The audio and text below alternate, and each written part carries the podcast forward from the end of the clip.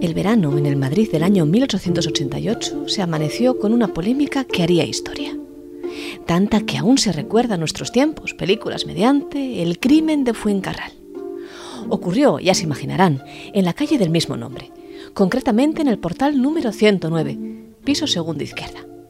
El 2 de julio de 1888, allí, en la cama de la propietaria de la casa, Luciana Borcino, apareció el cadáver de esta, cosido a puñaladas y envuelto en las llamas que, producidas por la combustión de sendos trapos untados en petróleo, habían alertado a los vecinos de aquella rica heredera viuda desde hacía ya mucho tiempo atrás. Nadie había forzado la puerta. Nadie había escuchado gritos. Luciana Borcino conocía a su asesino o a su asesina. Este es el inicio de la historia, pero aún hay mucho más que contar.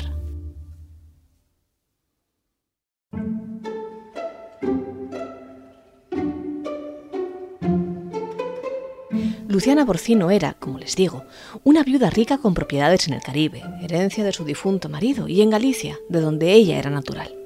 Madre de un hijo, José Varela, a quien sus andanzas por el viejo Madrid le habían valido el sobrenombre de Pollo Varela, residía en aquel ya famoso piso de la calle Fuencarral con la única compañía de un perro de la raza bulldog y una criada zaragozana, de Ainzón concretamente, que respondía al nombre de Higinia Balaguer Hostalé y que a decir de sus coetáneos era de todo menos agraciada, por dentro y por fuera.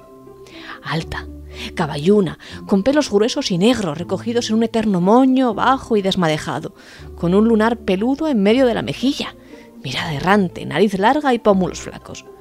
Así iban a definir a Balaguer los periódicos de la época cuando cuentan que ésta, junto con el perro de la señora, apareció el día del crimen adormecida por el efecto de un somnífero en la habitación contigua a la de Luciana Borcino. Con semejante descripción de la criada, a la que además acusaba de no ser trigo limpio por haber vivido un tiempo amancebada con un señor y haber entrado a servir a casa de la Borcino con una cédula falsa, muchos ya vertieron sus sospechas sobre la Balaguer. Vaya cómo está el servicio. Se santiguaron no pocos madrileños musitando tan manida frase y acusando de inmediato a la sirvienta del asesinato de su señora. Pero las autoridades fueron, en un principio, más prudentes. Investigaron todas las líneas posibles para llegar a la resolución del asesinato, o así fue que lo intentaron, por lo menos. Con ello llegaron a la conclusión de que tampoco era muy recomendable el pollo Varela, José Varela Borcino, hijo de la víctima que en aquellos momentos secaba sus huesos en la cárcel modelo, cumpliendo una breve condena por el robo de una capa. Y si bien era cierto que las pendencias del Varelita y sus violentas discusiones con su madre de carácter muy tacaño, y más aún con su despilfarrador vástago, eran bien conocidas por los vecinos, la estancia de este en prisión, claro, es de antemano una buena coartada.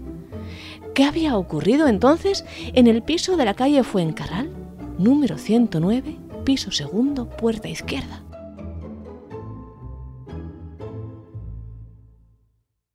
Mientras Higinia Balaguer se afanaba en convencer a la autoridad de que, en el día del crimen, frisando ya la medianoche, un joven desconocido para ella, pero no para su dueña, había visitado Luciana Borcino, que insistió en que la zaragozana se fuera a dormir ipso facto, múltiples personajes fueron apareciendo en las diligencias policiales.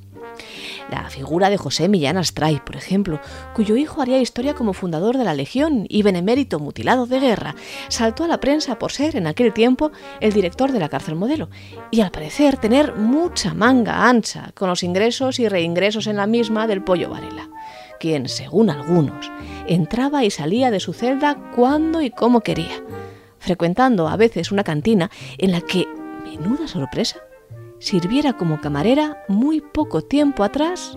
Sí, sí, lo adivinan. Higinia Balaguer.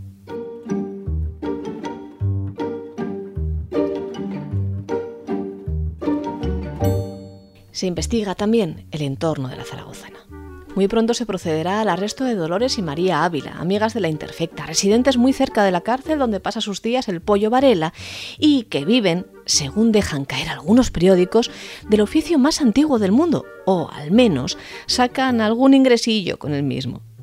Y es entonces donde surge la pista asturiana del trasunto. Fernando Blanco, novio a la sazón de Higinia Balaguer, o amante, o compañero, o lo que se tercie, que en días atrás había puesto pies en polvorosa marchándose de la villa y corte de Madrid para ir de visita a su pueblo natal, Villa Mayor, en Piloña. Hasta aquí, hasta Asturias, ya lo ven, llegó la pista del crimen de Fuencarral. Y las autoridades, que por medio de aviso al gobernador de la región, se plantaron allí mismo, en Villamayor, para meter a Blanco en un carro que lo llevaría directo a la ya famosa cárcel modelo de Madrid. Hoy, sin embargo, la figura de Fernando Blanco es la parte desconocida de toda esta historia. Se sabe, porque así lo cuentan las crónicas, que sus pendencias iban a la zaga de las de todos los detenidos hasta la fecha, en tanto en cuanto llegó a alegar que si había huido a Asturias era por escapar de Higinia Balaguer, quien acababa de anunciarle que estaba embarazada falsamente. Dijo que la había conocido en una casa de prostitución un año y medio atrás, que le había gustado y que por eso la había obligado a ser su amante. Y ahí se acaba la pista. Blanco permanecerá entre rejas un tiempo, ya que aunque alega que en el momento del crimen ya estaba en Asturias, las sospechas de un compañero masculino en torno a Higinia los días previos al asesinato le hacen sospechoso. A él y también a Evaristo Medero, amigo del Varelita, y otra pieza de cuidado con varios antecedentes por robo y parroquiano de la misma cantina donde todo, todo, todo en esta historia parece confluir.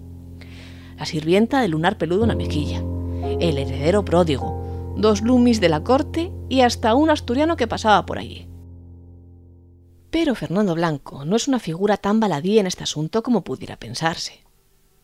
El asturiano pronto declaró que semanas atrás había comenzado a oír en su entorno hablar de un plan para asesinar a una persona de dinero, de mucho dinero, que lo había escuchado de las visitas que recibía Higinia Balaguer en su casa y en la cantina, y que esta misma le había asegurado que estaba a punto de cometer una auténtica barbaridad, que le haría, sin embargo, nadar pronto en la abundancia, pero siempre en colaboración con otras personas, entre las cuales, y según defienden los teóricos de una conspiración en esta historia del crimen de Fuencarral, estaría también, claro, el pollo Varela.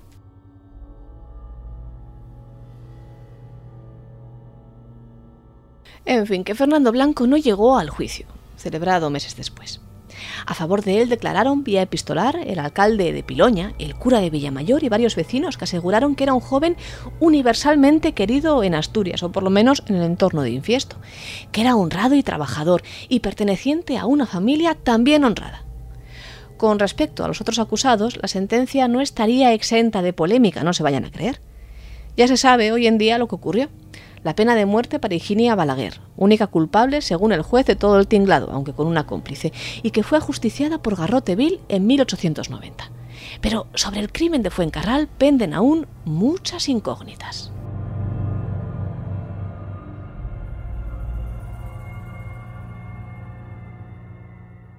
El sumario del caso concluyó dando la libertad a Fernando Blanco y a otros inculpados, y confirmando la prisión de Higinia Balaguer, del Pollo Varela, de José Millán Astray y de las hermanas Ávila.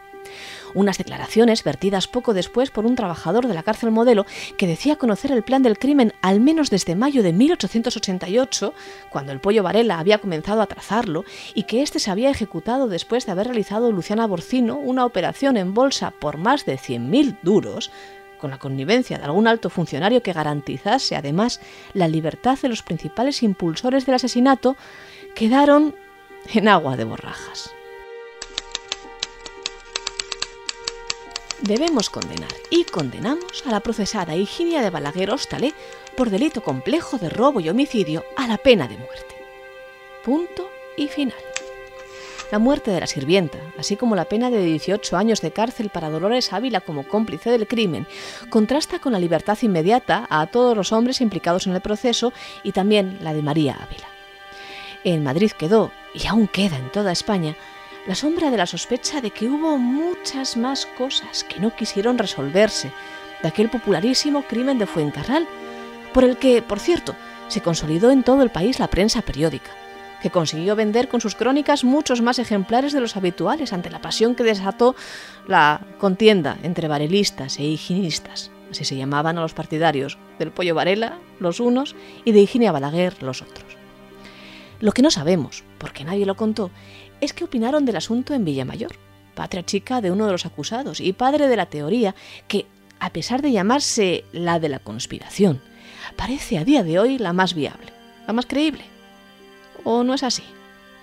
A la opinión de nuestros oyentes estará el dirimirlo, si es que pueden hacerlo 134 años después.